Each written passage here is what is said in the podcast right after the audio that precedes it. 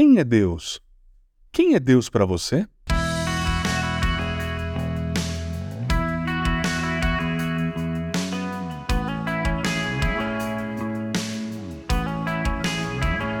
Imagine dois irmãos descrevendo seu pai.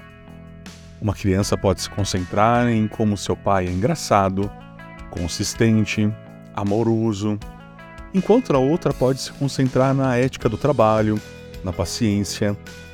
Veja que ambas as crianças descrevem a mesma pessoa, o seu pai, mas cada uma tem experiências únicas e que influenciam a forma de como elas a veem.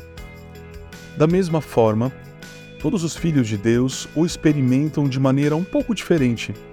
E é por isso que algumas pessoas podem se concentrar mais na santidade e no poder de Deus, e outras pessoas podem se concentrar mais na compaixão e na misericórdia de Deus.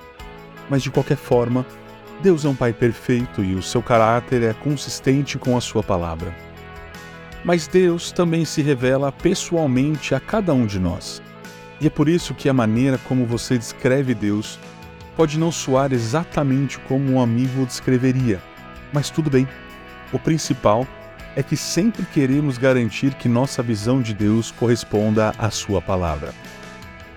Por vermos Deus trabalhando em nossas vidas de maneiras diferentes, nos reunindo, temos uma visão mais completa de quem Ele é. Talvez numa época de doença, você tenha experimentado Deus como curador enquanto seu amigo tem uma história incrível de Deus como provedor. E ambas as experiências fortalecem a nossa fé e nos ajudam a aprender mais sobre quem é Deus. Os Salmos oferecem um grande exemplo disso. Encontramos tanto cânticos de lamento como cânticos de louvor, cada um focando em coisas diferentes sobre Deus. Descobrimos um Deus que é consolador, um refúgio na angústia, e também um Deus que é fonte da nossa alegria. Mas o problema surge quando nós baseamos nossa visão de Deus em nossas circunstâncias, ao invés de procurar Deus no meio delas.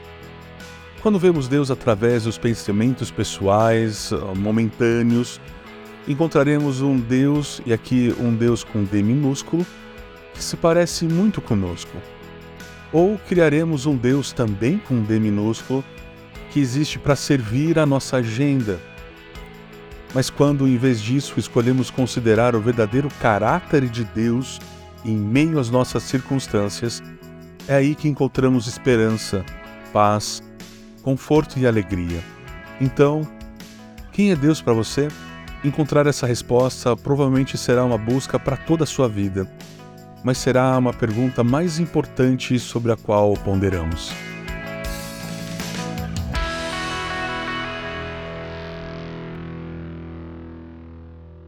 Você ouviu o podcast da Igreja Evangélica Livre em Valinhos. Todos os dias, uma mensagem para abençoar a sua vida. Acesse www.ielve.org.br ou procure por IEL Valinhos nas redes sociais.